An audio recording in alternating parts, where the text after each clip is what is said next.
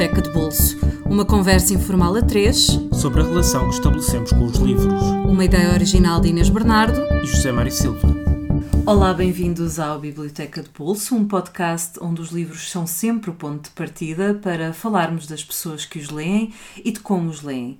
Hoje temos connosco Bruno Castro, um homem de muitos ofícios e interesses, é o responsável pela formação e concretização do projeto Alvalade Cineclube e atualmente é diretor de comunicação do projeto de cooperação cultural Arte em Rede, que em 2020 faz 15 anos. Formado em jornalismo, depressa percebeu que o seu amor às letras e à atualidade não passava necessariamente por ali. Diz que o seu emprego de sonho será, seria o de manipular pessoas para o bem, numa espécie de mestre Yoda do mundo empresarial. Olá, Bruno, obrigada por ter aceitado o Olá, bem-vindo. Uh, Bruno, isto já era um convite há muito uh, que nós, que nós uh, tínhamos aqui pendente contigo. É, mais do que o convite, é um desafio um bocadinho estranho para mim, confesso, porque eu era, era e sou ouvinte de quase todos para trás e, portanto, não, não tinha sequer antevisto a possibilidade de, de, de falar convosco. Portanto, na verdade, é um bocadinho estranho. Isso quer dizer que foi difícil escolher os livros? Não, uh, na verdade não foi difícil porque tentei controlar aquele ímpeto dos mais importantes, ou dos mais isto, ou dos mais aquilo, uh, e, e, tentei olhar sobretudo para, para algum critério que não tem a ver com os mais ou os menos, ou seja, fugir a essa uhum. ideia global. Acabei por escolher três livros por razões completamente diferentes. E três livros de que ainda não se falou no podcast. Já vai sendo difícil, okay, já vai okay, sendo difícil. Okay. Já se é bom se é mau, na verdade. Ah, é bom. Acho que são boas escolhas. Já. O primeiro livro, e saltando já para, para a primeira escolha, é A Confissão de Lúcio, de, de Mário de Sá Carneiro. É um livro que reporta a tua adolescência. É um livro que reporta a adolescência, também. É? é bastante. Tem, tem cara, de, cara de adolescente, lá, é? exatamente. É, é um livro que reporta a adolescência, mas nem sequer é, é, portanto isso que eu hoje olho para ele, e na verdade é um livro ao qual eu nunca voltei, uh, contrariamente, por exemplo, a alguns dos outros uhum. dois tem sobretudo a ver com o facto de foi possivelmente o primeiro livro que me obrigou ou que me fez mergulhar sem perdendo completamente a noção do tempo. Ah, ou seja, foi um livro que eu li numa madrugada completo e dei por mim às 5 ou 5 e tal da manhã com o livro completamente lido e um pouco desorientado. E foi a primeira vez que isso aconteceu. Uhum. E isso permitiu-me ver precisamente que, que, os livros tinham essa capacidade de nos tirar o é? contexto. É? E não era sequer, se calhar, um livro muito óbvio para isso acontecer, na verdade dentro daquilo que é uma é um livro estranho começar, é? é? foi, foi, foi sobretudo um desafio de um, de um professor de filosofia na altura que de forma completamente uh, invulgar numa aula disse que nós devíamos possivelmente olhar para ele eh, não só para além de olharmos para os filósofos e para, para a literatura comum e eu nesse dia agarrei no livro e uh, não acordei, adormeci às 5 da manhã, na verdade, tentei adormecer às 5 da manhã depois de o percorrer e de perceber que os livros tinham essa, precisamente essa capacidade de nos obrigar quase a mergulhar neles. Uhum. E isso marcou, sobretudo, essa fase, para além de outras questões que têm a ver com a questão do, do, da forma como o livro se apresenta.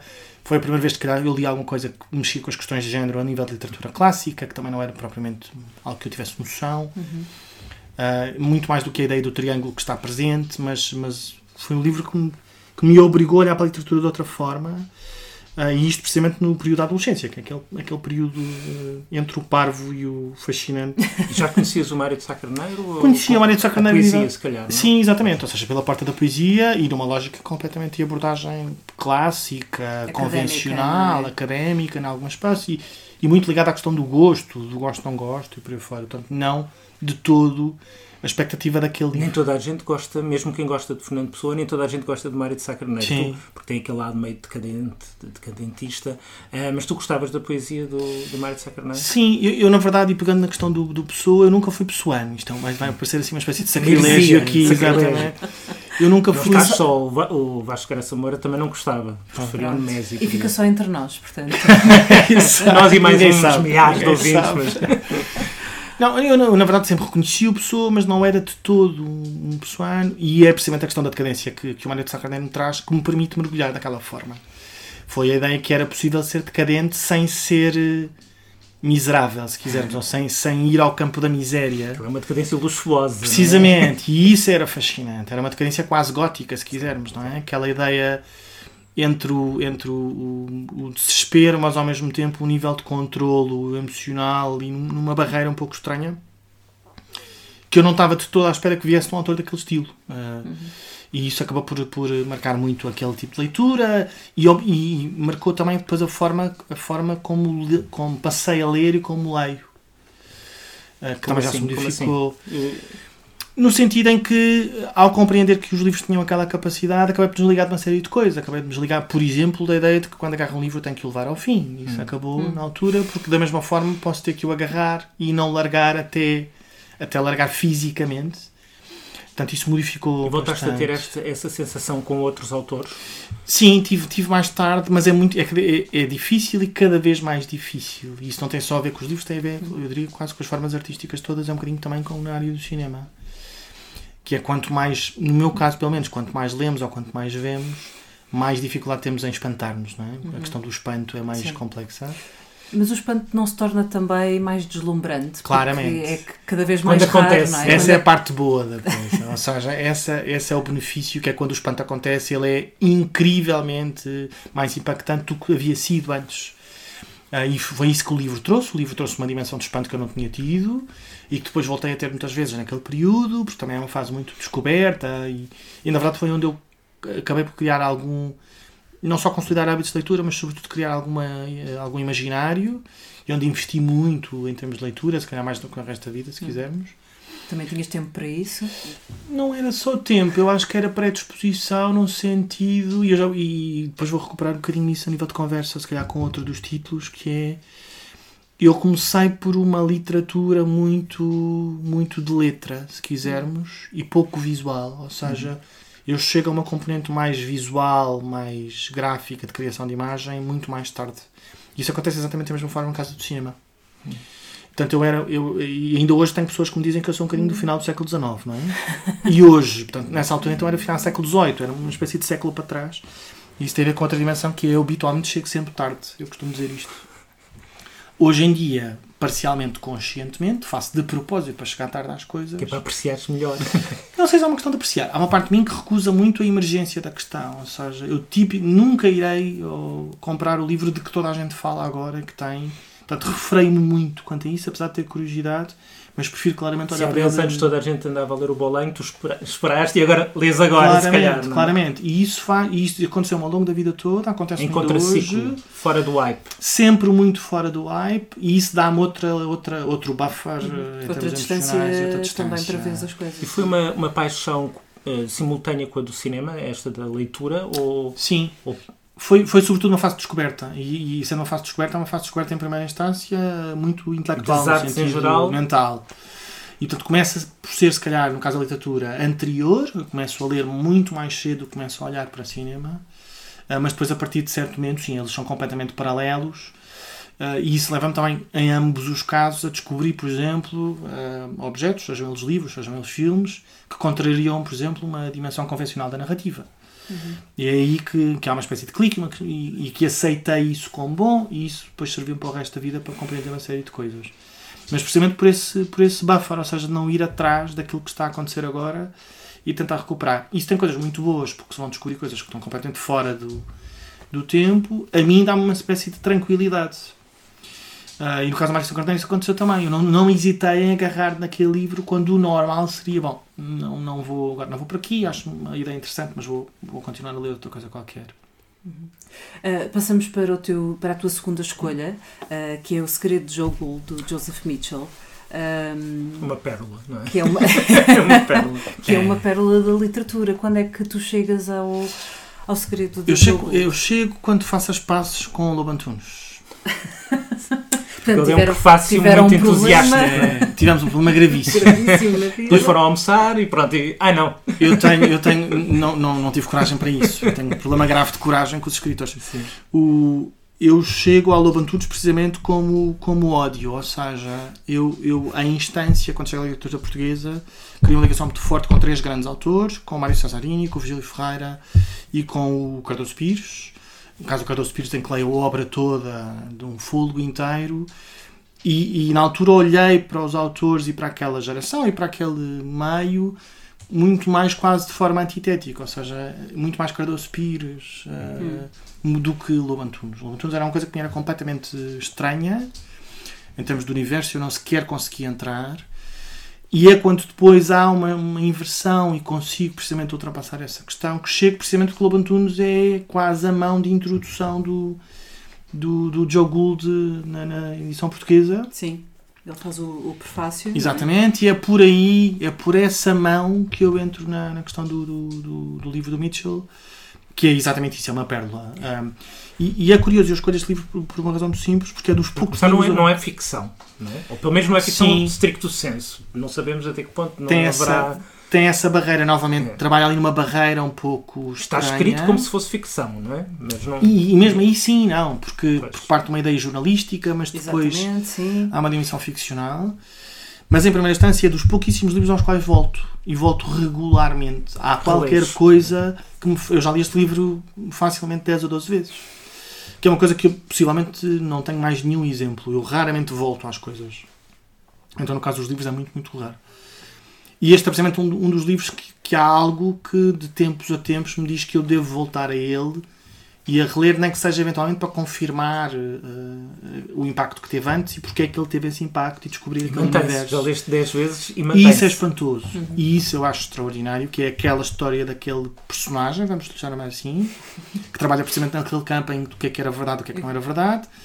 Mesmo sendo verdade que verdade é que ele tinha, porque, porque é uma história completamente extraordinária e da forma como está apresentado e permitiu precisamente essa releitura permanente e de olhar, até contextualizando com aquilo que é o nosso momento atual, hoje, há 10 anos, há 5 anos e por aí fora, e ao mesmo tempo com o momento do mundo. Não é? Estamos a falar de um personagem que estava, entre aspas, num dos centros do mundo. Uhum e de repente, a forma como, como nós olhamos, ou como eu olho para aquele contexto e para aquela cidade e para tudo aquilo. Isto é um retrato também da Nova York dos anos 40, Sim. não é? Da Greenwich Village, dos, Portanto, da, antes da Beat, sim, é uma boêmia antes da Beat. Antes, imediatamente antes da Beat. Ou seja, antes da camada glamour, se quisermos, não é? Uma boêmia mesmo miserável no verdadeiro sentido da palavra. Decadente. Vagabundos. Dos... Completamente decadente, mas antes de. Antes do... Mantens a, a miserabilidade. Sim, eu sou muito miserável. É um problema que tenho.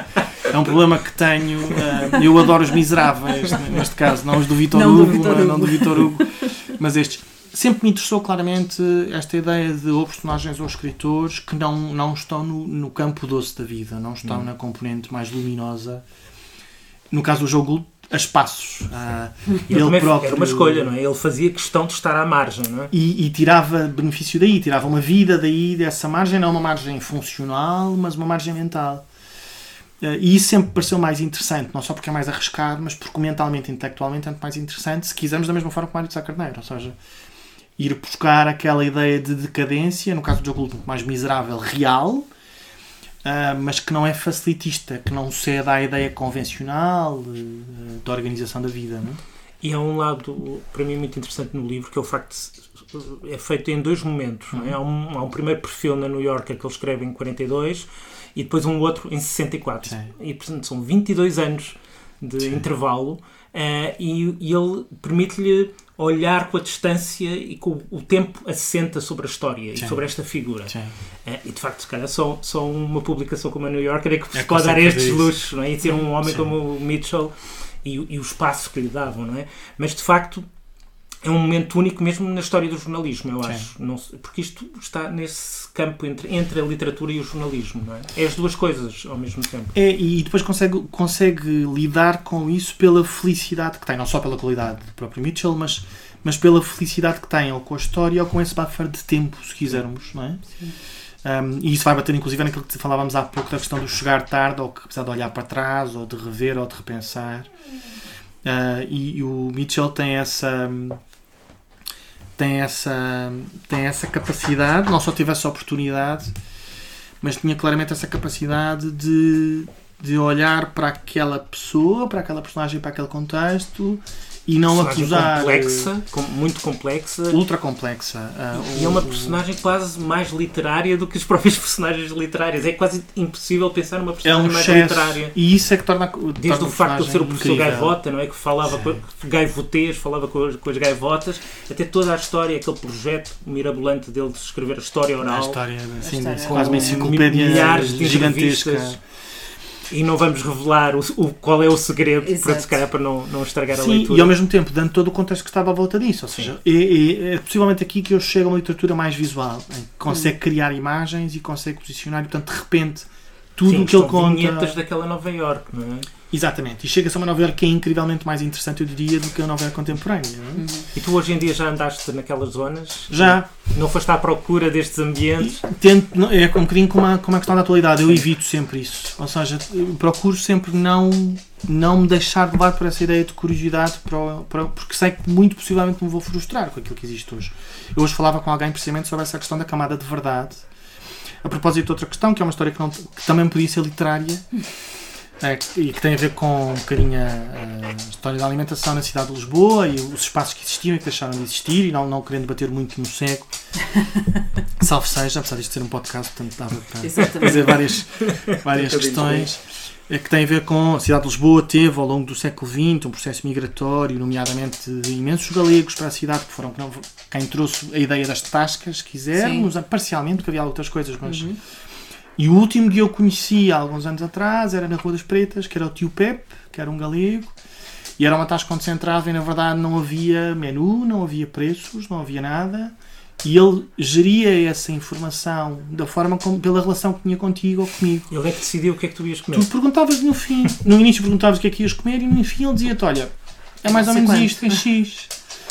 E essa camada de verdade e de genuidade dá a ideia que já desapareceu ou que praticamente está a desaparecer. Ah, É muito lugar, raro. As tascas, as tascas, estão a desaparecer. Completamente, É raríssimo completamente. conseguires encontrar uma tasca em Lisboa. E depois, além disso, é mesmo as que existam, de facto já não têm esta camada. Eu ainda recentemente, não em Lisboa, e não vou revelar onde é para deixar aqui um suspense, uh, almocei numa tasca onde habitu habitualmente, exatamente, e aconteceu uma coisa fascinante, que é outra coisa que podia constar de um livro e devia ser escrita a algures, que é quando estou a pagar no fim, no balcão de pedra, o senhor que está a receber, antes de mim, recebe um casal de pessoas que vivem ali, que nota-se claramente são locais, mas que ao, ao vir pagar trazem cada um deles o seu copo de vinho no fim.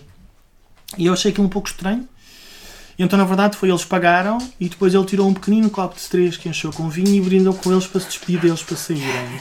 Engraçado. E isto é quase de ir às lágrimas, quer dizer, é, um- é- é uma noção de verdade da relação das pessoas que é quase impossível de assistir hoje em dia Sim. na sua fundamento.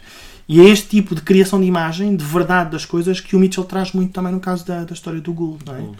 Aquela história tem uma, tem uma verdade própria, mesmo sendo ficcional ou não, e ele próprio. O Mas livro foi adaptado ao cinema, viste? Não vi. cinéfilo, Não vi. não vi e acho que não quero ver.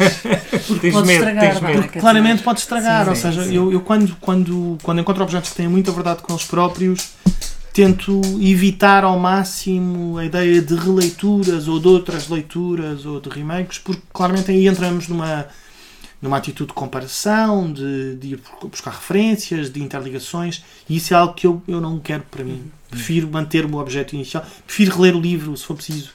E se for, se for útil 30 ou 40 ou 50 vezes ao longo da vida, do que ir ver uma Agora estás, adaptação. estás com vontade de reler outra vez? Estou, estou, porque não olhava para ele há algum tempo. E agora de repente. É dos pá, poucos livros em casa que eu sei onde está. Eh, Eu tenho aquelas noções de biblioteca completamente caótica por. eh, Perce- Percebemos. Sim, Pronto. olha à volta. Já tive Olha várias, é, já tive vários modelos e às tantas de si, então faço aquela questão da boa vizinhança eh, Há completamente anónima. a- alfabética e há a arrumação caótica. Pronto. Já tive, é. Já tive várias de claramente de si, agora é uma questão de boa vizinhança informal, se quiserem. Ok. Mas este é dos poucos quando eu tipicamente sei, porque lembro-me perfeitamente como é que é o livro e sei tipicamente onde é que ele está, porque ele passa Lombada Passa roxa, muito, não é? sim. Lombada roxa. É, é um livro ao qual tu voltas, e é dos poucos livros ao qual voltas, e é um livro que ofereces ou recomendas. Não. É um É segredo curioso. só teu. Ah, não é uma questão de ser segredo, é uma questão. Essa é uma, é uma excelente pergunta sobre a qual eu não tinha pensado em profundidade, mas É para isso que cá estamos. na verdade. Há livros que eu ofereço muito. sofá, repara. Há livros que eu ofereço muito. Há um livro que eu ofereço tanto que já cheguei à Feira do Livro e comprei oito cópias para oferecer e a editora ficou a olhar para mim e eu disse é para oferecer e eles agradeceram imenso. Claro. um livro que eu- Continuo. Exatamente, Volte que é sempre. extraordinário, que eu não vou ter qual é. Nem a editora? não, é a tinta da China, mas Ah, é, é o, China. é o livro sobre o terremoto do Rui Tavares. Ah, sim. Ok. Porque é precisamente a Agora oportunidade de visualização. a edição Edição em inglês. Exatamente, eu vi que saiu agora. bolsa, sim. Sim. Podes oferecer aos amigos estrangeiros também. Que é verdade. E que é uma prenda incrível para um, Pois é. para um amigo estrangeiro. Pois é, Ah, é verdade. se para um português é extraordinário, para um estrangeiro então é incrível. Mas, e, e porquê? Porque eu acho que o livro traz precisamente essa camada de visualização. Aquela ideia do que é que isto seria se não houvesse Sim. terremoto. Pois, claro. E o livro descreve isso de uma forma uh, pormenorizada, quase de mapa, se quisermos. É um livro que eu ofereço muito. Neste caso não ofereço, não é uma questão de ser segredo, mas é porque é algo que, na verdade, e sendo profundamente honesto comigo próprio, não tenho vontade de partilhar. Ou seja, a ideia de que este livro é extraordinário não me traz nenhuma vontade de o partilhar desse ponto Ou de de vista. evangelizar os outros, vejam como isto é bom. De todo. Posso referi-lo, e já o referi muitas vezes, mas não e é ficas o contente quando alguém suficiente. também te diz que leu e que gostou. Nunca e que- aconteceu. Não? Não. Puto. E agora? Nunca aconteceu. Agora sim. Agora sim, mas até. Mas na verdade até hoje isso Tens que nunca. vir a um podcast como este. nunca aconteceu. E porque pode acontecer exatamente aquilo que eu não quero que as pessoas dizem, ah, depois fui ver o filme e afinal o filme, não sei o quê. Portanto, é- entramos numa dinâmica Eu que também não vi o filme é e aquela. duvido, Sim. duvido que seja grande espingarda, mas pronto. E- mas por acaso nunca. É verdade, nunca. É um livro que nunca ofereci. E de Nova York vamos pass- passar para o- a tua última escolha, o Viagens, do Paul Bowles, ah, que é um livro sobre o qual eu sei que tu andaste obcecado.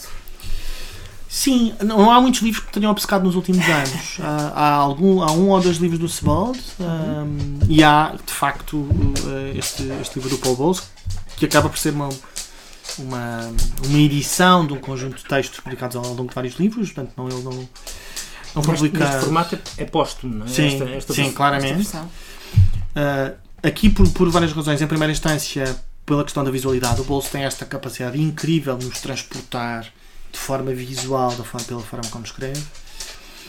Depois, pela coragem, eu acho que é importante nós lembrarmos. Nós hoje somos todos muito queixinhas, ou seja, nós vamos daqui a Londres de avião e se por acaso o avião atrasa meia hora, é uma chatice, é um drama, eu vou perder tempo, que chatice, as companhias não funcionam. E depois estamos a ler o Bowles e o Bowles nas décadas em que escreveu, não é? 50, 60, por aí fora.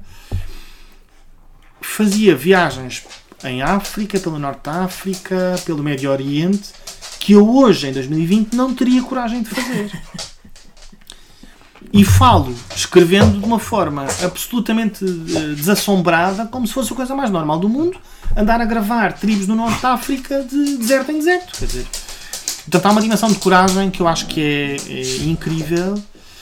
Ahm, e, e em cima disso há outra, há outra dimensão que tem mais uma vez a ver com a questão da verdade das coisas. Foi estes escritores, ou quem conseguiu viajar em décadas onde isso não era normal, onde isso não era acessível, eh, conseguiu encontrar realidades que não tinham filtro, ou seja, não tinham conceito. Agora estou a fazer símbolos de aspas com os dedos. não tinham conceito, não tinham filtros, ou seja, estamos a falar de uma época sem globalização, se entendermos na, na versão contemporânea Sim. a versão pode ter, e que, e que tiveram essa oportunidade de ir, de ir a a- num país ao lado onde estavam, ter uma realidade que não era filtrada, que não era Uma certa formatada, virgindade, quase. não é? completa. Uhum.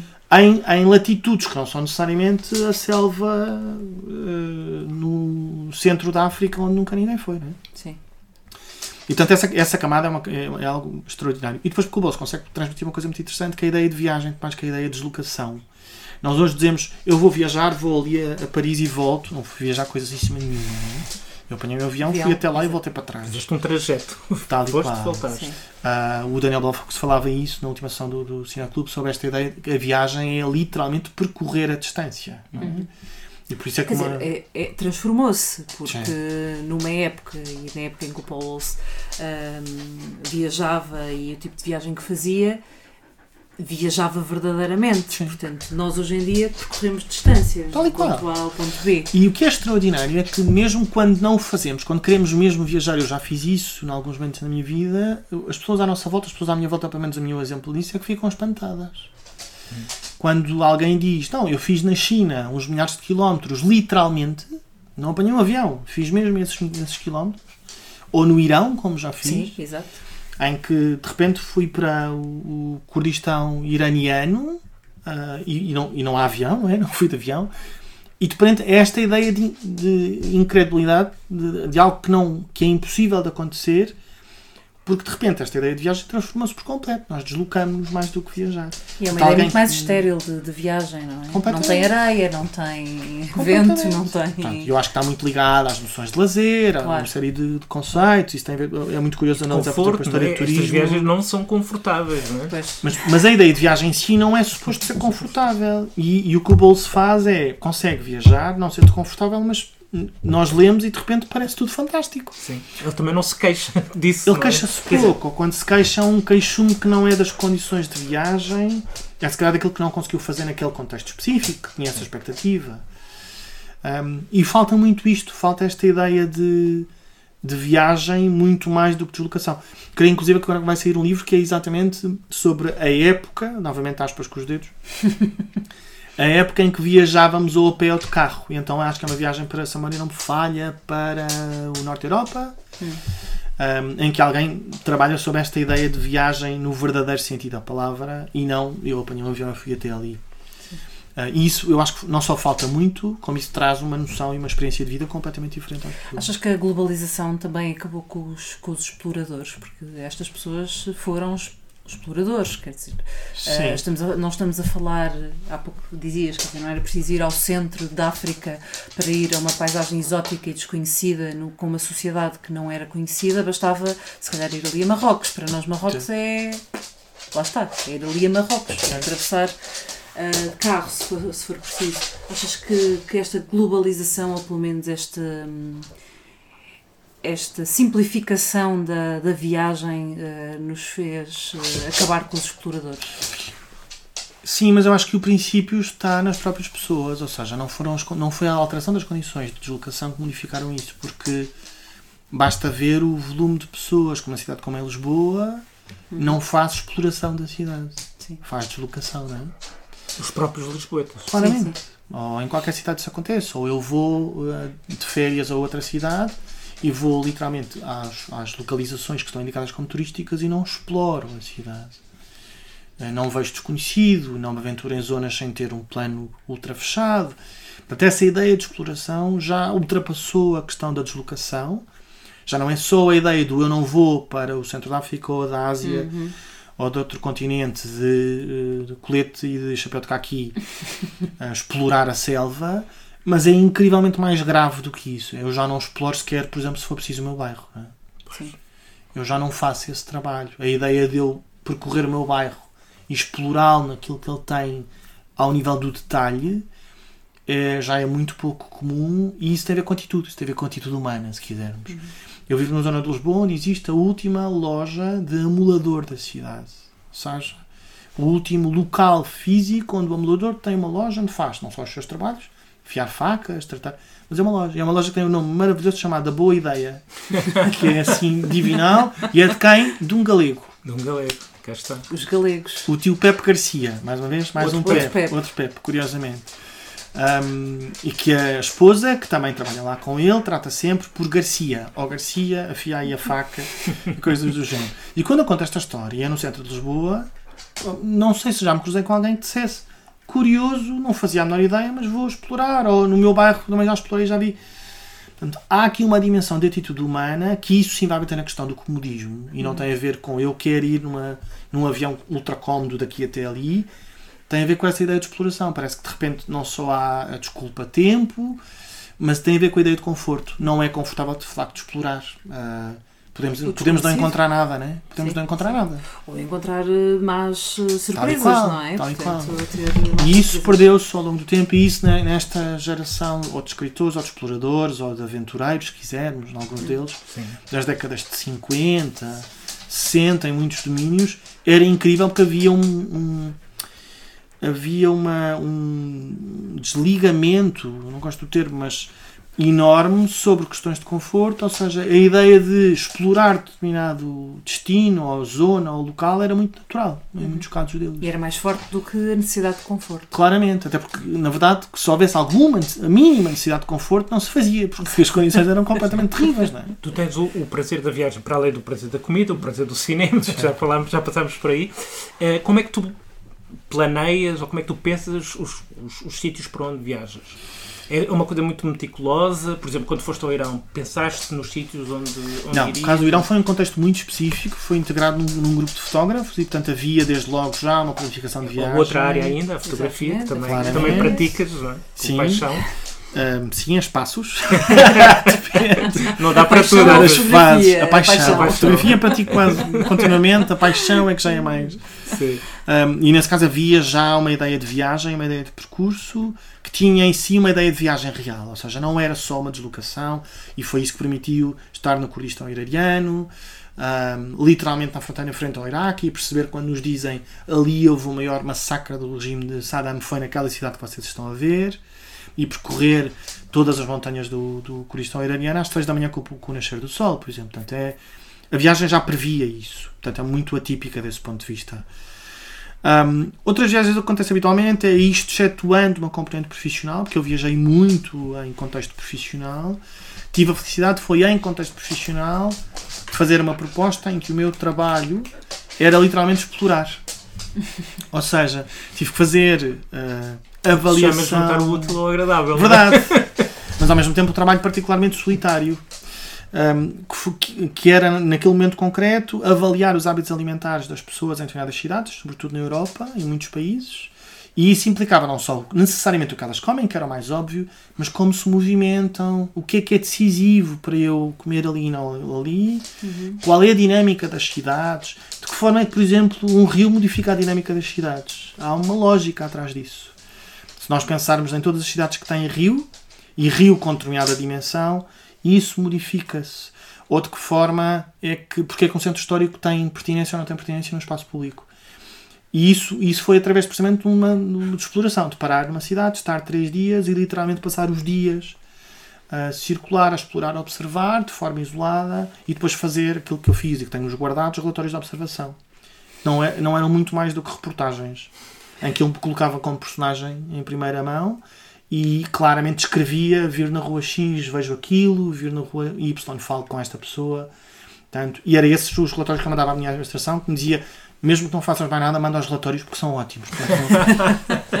Era só o Paul Bowles. Exato, exatamente. Exatamente. Essa- Infelizmente essa não encontraste no Joe. Gould, mas Não, pronto. fica para a próxima. Ahm, falando sobre onde podem encontrar estas três escolhas, há várias edições de A Confissão de Lúcio, de Mário de Sá Carneiro, com preços entre os 4,80€ e os 15€, euros, portanto uma grande diversidade. O Segredo de Joe Gould, de Joseph Mitchell, é editado em Portugal pela Dom Quixote, em formato físico e e-book, a 14 e 10 euros respectivamente. E Viagens de Paul Bowles, eh, tem uma nova edição na Quetzal, a 20 euros. O Biblioteca de Bolso está de regresso daqui a 15 dias com mais um convidado que nos vai falar sobre as suas leituras e experiências. Até lá, sigam-nos nas nossas redes sociais, no Facebook e agora também no Instagram. E lembrem-se que nos podem encontrar e recomendar em qualquer plataforma, incluindo o iTunes, o SoundCloud e no Spotify.